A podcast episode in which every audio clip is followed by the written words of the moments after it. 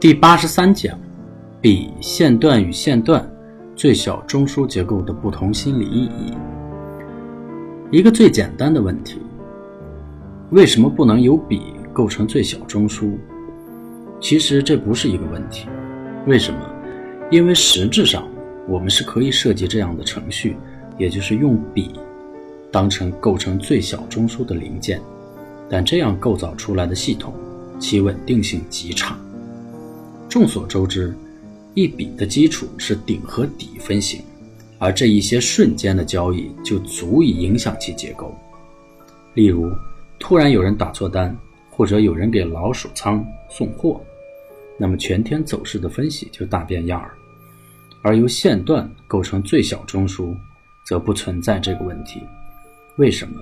一个线段的改变不会因为一个偶尔一笔的错误而改变，也就是说。线段受偶然性的影响比较少，想想要破坏一个线段的麻烦程度，就知道这一点。从心理上看，偶然因素是允许发生的，只要不被再次确认，就证明偶然因素对原来的心理合力没有大的影响。反过来确认了该合力的有效性。线段破坏本身其实就反映着一种微妙的心理结构变化，特征序列分型的引入。本质上就是去勾勒这种心理结构的变化，就像一般的分型，三次确认才能构成。特征序列的分型本质上也是一样的，这样的确认其有效性就极大的增加了。由此构成最小中枢的零件才是合适的。如果说三根 K 线的折腾就可以决定一笔的转折，那么一个线段的破坏和转折就需要三个特征序列分型的折腾。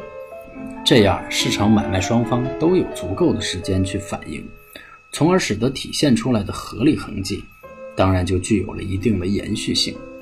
一个线段至少由三笔组成，这也使得转折后的新线段同样可以让合理得到充分的展现。然后对比这两个不同方向的线段，买卖双方在相应时间内的心理和实力对比，就一目了然了。更重要的是。线段破坏的两种方式是有很大的心理面不同的。第一种方式，第一笔攻击就直接攻破上一段的最后一次打击，证明这次的反攻是有利的。再回来一笔，代表着原方向力量的再次打击，但反抗力量扛住并再次反攻，形成特征序列的分型，这就证明这次反攻至少构造了一个停歇的机会。最坏的情况就是双方都稍微冷静一下，去再次选择攻击的方向，这恰好构成了最小中枢形成的心理基础。中枢其实就是买卖双方反复较量的过程，中枢越简单，证明其中一方的力量越强大。中枢的复杂程度是考察市场最终动向的一个很重要的依据。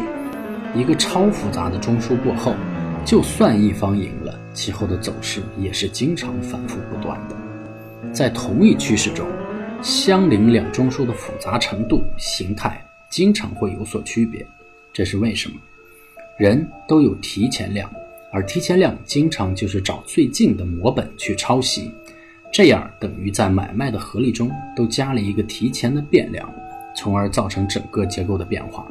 这本质上是由人的贪嗔痴疑慢造成的。至于线段的第二种破坏方式，本质上是以时间换空间。开始反攻时力量很弱，需要慢慢积累。这一方面代表原方向的力量很强，另一方面又要密切关注是否会形成骨牌效应，也就是开始的反攻力量很小，却能迅速蔓延开。这往往证明市场原方向的分力，其结构具有趋同性。一旦有点风吹草动，就会集体转向。这在投机性品种中经常能够看到，经常是一个小 M 头就引发大跳水。趋同性对于一般性品种来说，往往意味着庄家控盘程度高。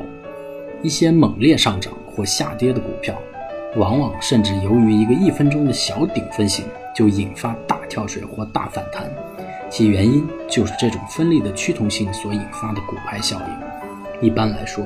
这种第二类的线段破坏，一旦出现骨牌效应，至少要回到前一高点低点范围内，这就是市场上冲顶和赶底时发生的 V 字形走势。